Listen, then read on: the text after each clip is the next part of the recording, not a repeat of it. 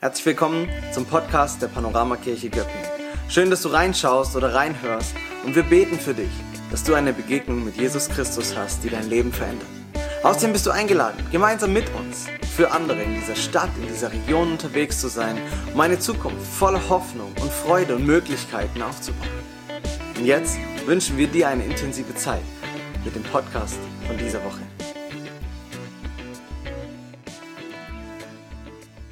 Es war einmal vor langer Zeit in Rheindorf, einem ordentlichen schwäbischen Dorf ganz hier in der Nähe. Die Bewohner von Rheindorf machten reinlich ihre Kehrwoche.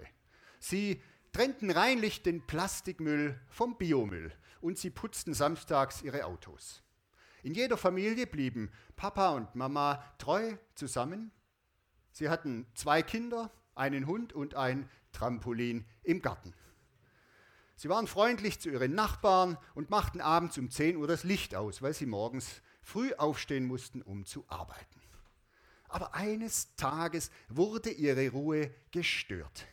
Ein Mann kaufte den Bungalow in der Ulmenstraße. Ein alleinstehender Mann namens Levi. Und es war unüberhörbar, dass er einen Jaguar mit 300 PS fuhr und Rennauspuff. Samstagnachmittags qualmte sein Grill und er lag mit nacktem Oberkörper in einem Swimmingpool und rauchte merkwürdige Tabakprodukte. Abends aber, wenn die Einwohner von, Langs von Rheindorf so langsam zur Ruhe kamen, da drehte Levi erst so richtig auf. Er machte Party.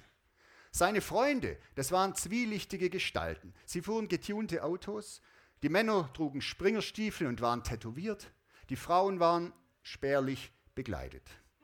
Sie lachten laut, sie tranken viel und sie feierten viel zu lange. Am Sonntagmorgen, wenn die Rheindorfer brav in die Kirche gingen, sahen sie Bierdosen und anderen Müll im Garten von Levi. Von ihm selbst sah man um diese Zeit noch nie etwas. Und so sagten sich die Rheindorfer, dieser Mann braucht Jesus. Also kam Jesus vorbei. Die Rheindorfer waren beschäftigt mit Rasenmähen, mit Autoputzen. Sie bemerkten Jesus kaum, aber sie brauchten ihn ja auch nicht, im Gegensatz zu Levi. Jesus klopfte also an die Tür von Levi und er machte auf und lud ihn ein zum Abendessen an seinen Grill. Die beiden verstanden sich gut. Sie erzählten sich Witze und freuten sich am leckeren Essen. Schließlich erzählte Levi, dass einiges in seinem Leben nicht so gut lief und dass manches was er macht, nicht okay ist. Jesus erzählte ihm von Vergebung und von der Möglichkeit, nochmal neu zu beginnen. Levi fragte, gilt das auch für mich? Und Jesus lächelte und sagte, ja, das gilt ganz besonders für Leute wie dich. Jesus kam öfters vorbei und eines Tages sagte er, Levi, wenn du neu anfangen willst, dann steh auf und komm mit. Levi stand auf und ging mit. Levi, auch bekannt als Matthäus, einer der Freunde von Jesus, einer der Jünger von Jesus. Er hat später viele Geschichten aufgeschrieben. In der Bibel können wir sie lesen, im Matthäusevangelium. Unter anderem berichtet er dort auch von seinen Erfahrungen mit den Rheindorfern. Ja, Levi, er hatte wirklich vieles falsch gemacht. Er war ein Zolleintreiber. Er war ein Jude, der aber mit den Feinden, mit den Römern Geschäfte machte und das Geld für die Römer über Zolleinnahmen eintrieb. Und das, was, die Römer, was er den Römer oder was er behalten, nee, andersrum. Das, was er den Römern abgeben musste, äh, musste er abgeben, aber was er mehr kassierte, das durfte er behalten. Und deshalb kassierte er so viel wie möglich. Levi wurde gehasst. Er war reich, aber er war nicht glücklich. Und deshalb, als Jesus ihm eine neue Zukunft versprach, da dachte er nicht lange nach. Er sagte, ja. Aber seine alten Freunde, die waren ihm immer noch wichtig. Und so tat er das, was er gut konnte. Er feierte Party. Er, er lud sie alle ein und sie kamen. Narben Nico und Bobby the Boss und Anastasia die Langbeinige und Crazy Turtle und all die schrägen Typen, die immer so da waren. Es gab teuren Wein, es gab saftiges Fleisch und es gab laute Rockmusik. Mittendrin der neue Freund von Levi, Jesus, unterhielt sich prächtig mit den Gästen. Plötzlich tauchten andere Leute auf, Pharisäer, die Heiligen von Rheindorf, bibeltreue Gläubige, die wussten, was sich gehört und was sich nicht gehört. Die wussten, was richtig ist und was falsch ist. Jesus, sagten sie drohend, wie kannst du mit diesem Abschaum essen und trinken? Aber Jesus ließ sich nicht irritieren. Er schickte die zwielichtigen Gäste nicht fort. Er hielt keine Moralpredigt gegen Tätowierungen, gegen Rockmusik oder gegen Bier. Vielmehr sprach Jesus zu den Pharisäern von Rheindorf. Und er sagte, begreift doch endlich, was Gott meint, wenn er sagt, wenn jemand barmherzig ist, so ist mir das lieber als irgendwelche Opfer und Gaben. Und dann spricht Jesus von sich und sagt, ich bin gekommen, um Sünder in die Gemeinschaft mit Gott zu rufen und nicht solche, die sich sowieso für gut genug halten. Wir können das nachlesen, Matthäus Kapitel 9 in der Bibel. Ja, vermutlich findest du Levi ganz cool. So schätze ich dich mal ein. Vielleicht findest du die Rheindorfer ziemlich doof oder spießig. Allerdings haben die Rheindorfer das gemacht, was normal ist. Sie haben so reagiert, wie es, natürliche Mensch, wie es die natürliche menschliche Reaktion ist, wenn jemand anders ist. Wenn jemand anders ist und komisch, dann distanziert, distanziert man sich. Oder man distanziert den anderen und vermittelt ihm, wir sind okay, du bist nicht okay. So macht man das in Familien, in Firmen, in Klicken, auch in Gemeinden. Man erzeugt Stabilität und Sicherheit, indem wir uns von anderen abgrenzen. Das ist normal, das ist auch weitgehend sinnvoll, weil Abgrenzung erzeugt Identität. Abgrenzung hält die Gemeinschaft zusammen, wir und die da. Aber Abgrenzung bringt auch Gefahren mit sich. Es beginnt mit Polarisierung, wir sind die Guten, die sind die Schlechten, die sind die Bösen. Und so werden aus Mitmenschen Feinde. Ja, und wenn wir andere Menschen als Feinde betrachten, dann müssen wir wachsam sein, weil wir bedroht werden. Und wenn wir bedroht werden, dann wird unsere Freiheit beeinträchtigt. Dann wird unsere Lebensqualität beeinträchtigt. Unser Lebensglück wird weniger. Und gerade das wollen wir ja nicht. Die misstrauische Überwachung, die Verurteilung anderer Menschen, die anders sind, ist nicht das Ideal von einem glücklichen, freien Leben, wo ich mich wohlfühle. Also gut, die Konsequenz, wir lassen es einfach. Wir lassen die sein, wie sie sind. Sollen wir das tun? Soll es uns egal sein, was andere Leute tun?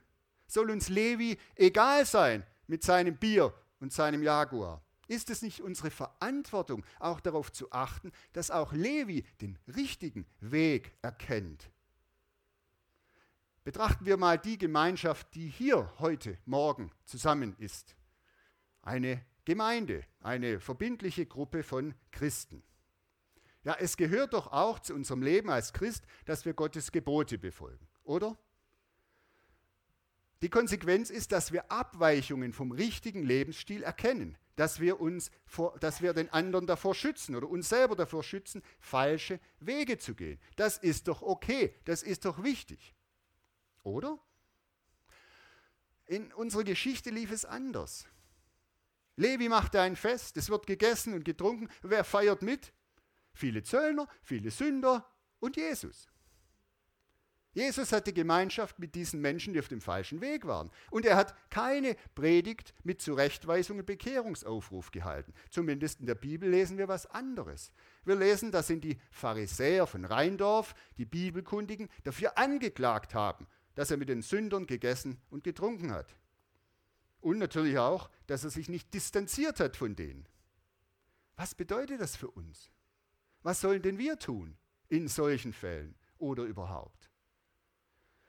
Ich möchte es deutlich machen anhand von drei Begriffen. Drei Begriffe, die nicht aus dem christlichen Wörterbuch kommen, sondern aus der Soziologie wahrscheinlich. Aber keine Angst, die geistlichen Bezüge werden wir schnell erkennen. Erster Begriff Moral. Was ist Moral?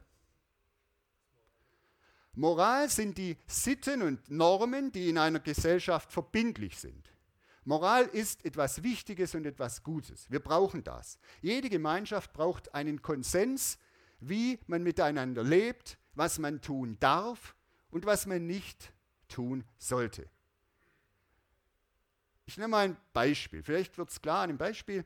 Wir in der christlichen Gemeinde also eigentlich in jeder Gemeinschaft, aber wir eben auch, wir haben die Norm, dass wir in der Begegnung von Frauen und Männern einen sittlichen Abstand hält.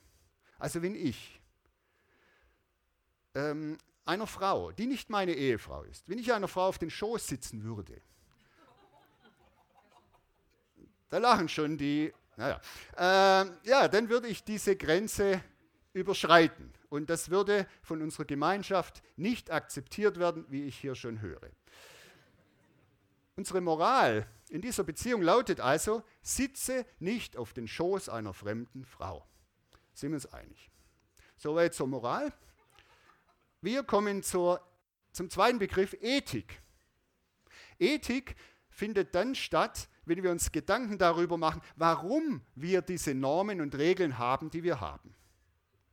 Also wir betrachten die dahinterstehenden Werte und Weltanschauungen, aus der unsere Moral entstanden ist, aus der unsere Normen sich abgeleitet haben. Also wir jetzt in der christlichen Gemeinschaft, wenn wir das ethisch betrachten, dann stellen wir fest, wir berufen uns auf eine christliche Weltanschauung. Eine Weltanschauung, die wir in der Bibel finden. Und jetzt wird es interessant. Aus der christlichen Weltanschauung ergibt sich nicht zwingend eine festgelegte Moral. Versteht ihr das? aus der christlichen Weltanschauung, aus der Bibel ergibt sich nicht eine, zwingend eine festgelegte Moral. Daraus können wir nicht zwingend Normen, Regeln und Sitten ableiten, wie man als Christ sein muss und was man nicht sein sollte. Ich werde es versuchen zu erklären. Aber nach meiner Erfahrung ist das ein häufiger, großer Irrtum in unseren Gemeinden und bei Christen, dass man meint, aus dem christlichen Glauben allein ergibt sich ein Katalog von Normen und Regeln, wie Christen leben sollten und wie sie nicht leben sollten. Und ich sage, das ist nicht so. Ich nehme mal das Beispiel. Wir waren uns einig, die meisten hoffe ich, ich darf mich nicht auf den Schoß einer fremden Frau setzen, weil aus unserer christlichen Weltanschauung wir diese Norm definiert haben, wir halten einen sittlichen Abstand. Können wir fragen, warum eigentlich, aber okay. Wir haben so abgeleitet. Aber ist diese Regel zwingend? Gilt die überhaupt? Und meine Antwort ist nein. Und ich möchte drei Situationen äh, äh, ja, nennen, wo der sittliche Abstand unterschritten werden darf, ohne dass jemand drüber meckert. Wir finden das okay. Erstens, haben wir nämlich vor ein paar Wochen gemacht, äh, wir spielen Reise nach Jerusalem. die Musik hört auf, alle setzen sich hin, ein Stuhl ist frei, zwei Leute springen drauf. Das erste ist die Frau, die war schneller und ich bin der Zweite. Schon sitze ich auf dem Schoß einer fremden Frau. Ah, da sagt keiner was. Das ist völlig okay. Siedlicher Abstand unterschritten. Zweites Beispiel. Es gibt Nähe- und Distanztypen. Es gibt unter uns Menschen, die zur Begrüßung jeden umarmen, Männlein oder Weiblein, ohne Abstand. Wir tolerieren das, oder? Hier tolerieren wir das liebevoll, weil uns die Beziehung zu diesem Mitmenschen wichtig ist. Wir erkennen sein Herz. Wir erkennen diese Person, vermittelte Wertschätzung durch Umarmen, obwohl der normale sittliche Abstand nicht eingehalten wird. Drittes Beispiel. Dritte Situation. Wir gehen mal 100 Jahre zurück. Wir gehen in eine Gemeinde entschiedener Christen vor 100 Jahren. Damals saßen Frauen und Männer nicht auf Tuchfühlung zusammen, wie ihr es hier macht. nein, nein. Da saßen die Frauen rechts und die Männer links und dazwischen war ein breiter Gang. So war das normal. Es wäre damals ein unverzeihlicher Tabubruch gewesen, eine gemischte Wandergruppe zu machen, wo man sich stundenlang in wilden Konstellationen unterhält, nicht nur mit dem eigenen Ehepartner. Bei entschiedenen Christen vor 100 Jahren wäre das eine Katastrophe gewesen. Heute ist absolut okay. Verstehen wir, unsere christlichen Normen, wo wir dann noch denken, die, die sind so von Gott gegeben, die sind nicht starr in der Bibel vorgegeben. Wir haben sie entwickelt. Wir haben sie abhängig von der Situation, von der Zeit entwickelt und sagen, heute ist für uns das okay, vor 100 Jahren war es nicht okay. Und Ethik bedeutet, dass uns das klar wird. Dass wir uns bewusst machen, die Dinge sind nicht vorgegeben, es sind unsere Regeln. Dahinter steht natürlich eine Weltanschauung. Aber was es konkret bedeutet, eine Gemeinschaft, und das ist jetzt die Konsequenz, eine Gemeinschaft muss in der Lage sein, ihre Normen an verschiedene Situationen anzupassen. Und wenn sie das nicht tut, dann wird sie autoritär, dann wird sie kontrollierend, dann wird sie lebensverhindert. Und dann darf man nicht mehr Reise nach Jerusalem spielen und keiner fühlt sich mehr wohl. Und jetzt kommen wir zum dritten Begriff. Moralismus. Moralismus, ich habe mal eine Definition. Moralismus ist eine übertreibende Beurteilung der Moral als alleiniger Maßstab für das zwischenmenschliche Verhalten. Ja, muss ja ein bisschen kompliziert sein, aber es bedeutet, Normen stehen über Menschen. Normen sind wichtiger als das, was im Herzen von Menschen geschieht. Und dadurch wird Leben verhindert, im schlimmsten Fall sogar Leben vernichtet. Moralismus beurteilt das Verhalten von Menschen in gut und böse. Und was böse ist, muss ausgelöscht werden. Moralismus wird oft als Machtmittel einge äh, eingesetzt von Menschen, die Autorität ausüben wollen. Solche Menschen werden gern Aufseher, Kontrolleure, Überwacher. Und Jesus, Jesus hatte seine häufigsten Auseinandersetzungen mit solchen Überwachern, mit Moralisten, mit Leuten, die das Herz ihrer Mitmenschen egal war. Es waren die Moralisten, in der Bibel als Schriftgelehrte und Pharisäer bezeichnet, es waren die Moralisten, die die Party von Levi sprengen wollten. Sie kamen herein und sagten, du feierst mit Zöllnern und Sündern, mit den Falschen, mit den Bösen, du bist auch böse. Moralismus. Aus moralischer Sicht hatten sie ja recht. Was Levi und seine Freunde taten, war moralisch verwerflich. Sie übertraten die guten Regeln und Normen. Aber Jesus, Jesus interessierte sich in dieser Situation nicht für die Normen, sondern für die Menschen. Diese Geschichte zeigt, man kann mit Moral höchst unmoralisch umgehen. Man kann Menschen zutiefst beschädigen, indem man angeblich das Gute stark machen möchte. Und viele biblische Erzählungen im Zusammenhang mit Jesus zeigen uns gerade, wie grausam man mit Moral umgehen kann. Soweit, dass man eine Frau mit Steinen zu Tode schlagen will, weil sie angeblich mit einem Mann zusammen war. Man kann mit Moral höchst unmoralisch umgehen. Aber dennoch können wir daraus nicht schließen, dass Moral etwas Schlechtes ist, dass wir sie nicht brauchen. Weil eine Gesellschaft, die keine Regeln und Normen hat, ist auch grausam. Also wir müssen angemessen mit Moral umgehen. Moral soll uns dienen, aber sie darf uns nicht das Leben, sie darf uns nicht, die Freiheit nehmen, die Gott uns gegeben hat. Und das ist die große Herausforderung. Große Herausforderung gerade für uns Christen in unserer aktuellen Zeit. Die Welt verändert sich, tiefgreifend, schnell. Wir können das nicht verhindern. Bildet ihr nicht ein, dass wir Christen verhindern könnten, dass sich die Welt verändert. Können wir nicht. Und wir stehen vor großen Herausforderungen. Zwei davon will ich nennen. Die Vermischung von Völkern und Kulturen. Es leben hier verschiedenste Kulturen, Wertesysteme, Religionen zusammen. Das gab es früher weniger, also eine Zeit lang gab es das weniger. Es verunsichert uns. Was, wie sollen wir umgehen mit diesen ganz anderen Menschen? Aber das ist nichts Neues. Übrigens zur Zeit der ersten Christen, zur Zeit von Jesus, war das genauso. Eine Vermischung von unzähligen Kulturen und Werten. Okay, aber wir sind gefordert. Eine zweite Frage, die aktuell ist, gesellschaftliche Veränderungen in Bezug auf die sexuelle Orientierung von Menschen. Das fordert uns heraus. Es fordert uns heraus, unsere Normen, die wir haben, zu überprüfen und uns zu fragen, sind die fest, starr oder müssen wir sie ändern? Ich gebe hier keine Antwort, aber wir müssen uns dem stellen. Also, Veränderungen, wie gehen wir damit um? Wird uns die Zukunft überfordern? Können wir glücklich leben, auch in Zukunft, wenn alles unsicher wird? Und die Antwort ist ja. Ja, wir Christen brauchen uns nicht zu fürchten. Wir sind bestens vorbereitet.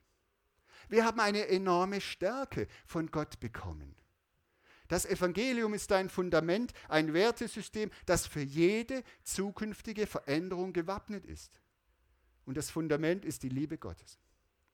Für jede zukünftige Veränderung gewappnet. Das Evangelium, unser Wertesystem, ist kein Moralsystem. Es ist ein Wertesystem. Versteht ihr? Es ist kein Moralsystem, sondern ein Wertesystem. Suche nicht eine starre Moral in der Bibel. Suche nicht Regeln und Normen. Du findest sie dort. Du findest unzählige Regeln in der Bibel. Aber die meisten Regeln, die du dort findest, waren für eine bestimmte Zeit gültig. Für eine bestimmte Situation. Und deshalb änderten sie sich. Auch innerhalb der Bibel ändern sich die Regeln immer wieder, unzählige Male. Vieles von dem, was im dritten Buch Mose festgelegt ist an Regeln, also in der alten Zeit, wurde zur Zeit von Jesus längst nicht mehr praktiziert. Es hat sich verändert. Christliche Normen ändern sich seitdem weiter bis heute. Und übrigens, Christen in Asien haben andere Normen als Christen in Deutschland. Und wieder andere als Christen in Afrika. Die Bibel gibt uns für die meisten Lebensfragen keine festen Regeln vor. Vielmehr ist die Moral der Bibel wunderbar in einem Satz zusammengefasst. Und dieser Satz, der gilt immer. Und er lautet, nehmt einander an, so wie Christus euch angenommen hat. Auf diese Weise wird Gott geehrt. Nehmt einander an. Annehmen ist das Schlüsselwort hier letztendlich. Ja? Annehmen. Wisst ihr, das ist viel mehr als jemanden tolerieren, irgendwie missmutig stehen lassen. Ja, ist halt so, ist halt blöd sich abwenden. Annehmen, was das wirklich bedeutet, erkennen wir im zweiten Satzteil. So wie Christus euch angenommen hat. Jesus toleriert uns nicht nur. nur. Er lässt uns nicht nur missmutig stehen und denkt doch, mach doch deinen Quatsch selber, interessiert mich nicht. Nein, Annahme von Jesus bedeutet, er liebt dich herzlich so, wie du bist. Das ist die Annahme. Annahme, ein Theologe hat sich da mal äh, intensiv damit beschäftigt, schrieb einen schönen Satz, jemanden in der Gemeinschaft, und das ist ja unsere Gemeinde hier? Jemand in der Gemeinschaft und im Herzen willkommen zu heißen in Warmherzigkeit, Güte und aufrichtiger Zuneigung. In der Geschichte von Levi sehen wir, wie Jesus Annahme praktiziert hat. Levi musste sich nicht zuerst verändern, bevor Jesus sein Freund wurde. Jesus hat nicht zuerst eine Entscheidung gefordert, nicht Buße und Heiligung vorausgesetzt, sondern er hat Levi, so wie er war, von Herzen lieb gehabt. So wie er war. Jesus hat Levi nicht gedrängt, in den Tempel zu gehen, sondern Jesus ist zu Levis Party gekommen. Dort war kein Gottesdienst. Dort war Party, Rockmusik, Bier. Er isst und trinkt und feiert mit den Zöllnern und Sündern. So steht's. Das war der Vorwurf. Interessant ist, Levi hat sich ja danach doch noch verändert. Er hat sein Leben geändert, sein Verhalten, aber es kam später. Die Liebe von Jesus hat ihn überzeugt. Die Annahme, die er von Jesus bekam, hat ihn überwältigt. Levi hat erst sein Herz verändert und danach hat er seine Moral, sein Verhalten verändert. Es gibt Untersuchungen, warum junge Menschen, die in der Gemeinde, auch in unserer Gemeinde aufwachsen, oder die in Kinder- und Jugendgruppen zu Jesus gefunden haben. Warum viele von diesen jungen Menschen sich später vom Glauben und von der Gemeinde abwenden. Einer der häufigsten Gründe, die genannt werden, ist, ich werde von den Menschen in der Gemeinde nicht angenommen. Ich werde nicht so angenommen, wie ich bin. Ich fühle mich beobachtet. Ich fühle mich manipuliert. Ich fühle mich abgelehnt. Versteht ihr? Levi, das ist keine alte Geschichte. Levi ist heute hier. Er ist heute hier. Nochmal die Frage, sollen wir daraus schließen, dass uns alles egal ist, dass jeder machen kann, was er will? Nein, das nicht. Das, was Jesus uns vorgelebt hat, lässt sich in zwei Worten charakterisieren. Gnade und Wahrheit. Johannes hat es aufgeschrieben. Er schrieb, Johannes Kapitel 1, das Gesetz, und jetzt sind wir bei der Moral, bei den Normen, er sagt, das Gesetz wurde durch Mose gegeben. Aber, jetzt kommt das Aber, aber die Gnade und Wahrheit kamen durch Jesus Christus in die Welt. In den alten Bibeltexten, bei Mose, da finden wir Gesetze, Normen, Moral. Aber Jesus brachte etwas Neues. Er brachte Gnade und Wahrheit. Über Gnade haben wir viel gesprochen jetzt. Die ganze Zeit ging es eigentlich um Gnade. Aber die Wahrheit, wo ist hier die Wahrheit? Wo hat die Wahrheit ihren Platz? Die Wahrheit ist das christliche Fundament, das in uns verankert ist oder in dem wir verankert sind. Und davon weichen wir nicht ab. Die Wahrheit ist das, was unsere Grundüberzeugung ist. Die Überzeugung, dass Gottes Werte perfekt sind. Gottes Werte, nicht die Moral, die zum Teil davon abgeleitet wird. Gottes Werte sind perfekt. Das Evangelium ist die wichtigste, wichtigste Botschaft der Welt. Daran halten wir fest. Das ist die Wahrheit. Die Wahrheit ist, dass uns Gott durch seinen Heiligen Geist leitet. Dass er uns Weisheit gibt, wie wir uns in einer komplexen Welt orientieren können. Darauf vertrauen wir. Orientierung in einer komplexen Welt. Aber die Wahrheit ist auch, dass ich auf Levis Party essen und trinken, lachen und feiern kann, ohne andere zu moralisieren. Und dass ich gleichzeitig mein Herz bewahre, meinen Überzeugungen treu bleibe, in der Wahrheit bleibe. Gnade und Wahrheit. Und wenn du fragst, wie führt man ein glückliches Leben, dann ist das meine Antwort. Und ich glaube, es ist auch die Antwort der Bibel. Gnade und Wahrheit. Ich kann glücklich sein. Ich kann glücklich sein, wenn ich mir meiner Identität in Jesus Christus bewusst bin. Ich kann glücklich sein, wenn ich aus dieser Identität unter der Weisung des Heiligen Geistes meinen Lebensstil entwickle, unter der Leitung des Heiligen Geistes. Ich kann glücklich sein, wenn ich andere Menschen, die anders sind, liebevoll annehme, so wie Christus mich angenommen hat. Glück durch Annahme, durch Wahrheit, durch Gnade. Ich möchte jetzt zum Schluss zu einem Praxischeck einladen. Ja, es wäre naheliegend, dass ich jetzt ein Beispiel nehme, dass wir uns jetzt unseren persönlichen Levi vorstellen, also ein Mensch, der ganz anders ist als ich, als ihr. Und ich sage mal, es ist so ein militanter, muslimischer Taliban. Und wir fragen uns, was bedeutet es, wenn ich diesen Menschen annehme, so wie Jesus ihn annehmen würde. Aber dieser militante muslimische Taliban ist nicht meine und auch nicht deine tägliche Herausforderung, nehme ich mal an. Deine Herausforderung ist wahrscheinlich der Levi, der dir besonders nahe steht und der dich täglich nervt. Oder die Leva, die dir besonders nahe steht und dich täglich nervt. Nervt, weil die Person nicht so ist, wie du sie gerne hättest. Ein Mensch, den du eigentlich magst, bei, du, bei dem du immer wieder erwartest, dass er anders sein sollte, so wie Levi anders sein sollte. Und er ist es nicht. Deine größte Herausforderung ist vielleicht dein Kind, das dich fast verrückt macht, weil es nicht so ist, wie du es dir wünschen würdest. Oder deine Eltern, die dich mit ihren altmodischen Forderungen zur Weißglut bringen. Oder dein Ehepartner, der einfach nicht so funktioniert, wie es sich für einen guten Ehepartner gehört. Dein Ehepartner, der Partys feiert und Bierdosen verteilt, während du ordentlich in die Kirche gehst. Oder andersrum, du feierst die Party und er oder sie geht in die Kirche. Auf jeden Fall dein Levi, deine Leva. Wer ist das?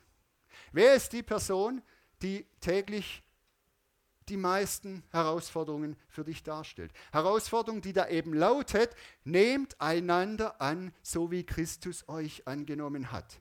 Auf diese Weise wird Gott geehrt. Und das ist jetzt meine Frage. Wer ist dein Levi? Wer ist deine Leva? Und wir wollen jetzt eine Zeit der Stille machen, wo wir darüber nachdenken, das kann jeder nur für sich alleine, wo wir darüber nachdenken, ob deine kritische Haltung klug ist und liebevoll, ob deine distanzierte Haltung, die du immer wieder hast zu dieser Person, gut ist und liebevoll, ob vielleicht auch dein Moralismus, ich weiß es besser, gut ist, ob es das ist, was Jesus meint mit nehmt einander an. Oder ob du nicht sehr viel gewinnen würdest, wenn du deinen Levi ab heute und deine Leva ab heute so annimmst, wie er oder sie ist. Denn auf diese Weise wird Gott geehrt. Und Levi und du, ihr werdet beide glücklicher sein. Lasst uns eine kurze Zeit der Stille nehmen und frag dich unter der Leitung des Heiligen Geistes, wer ist dein Levi, wer ist deine Leva?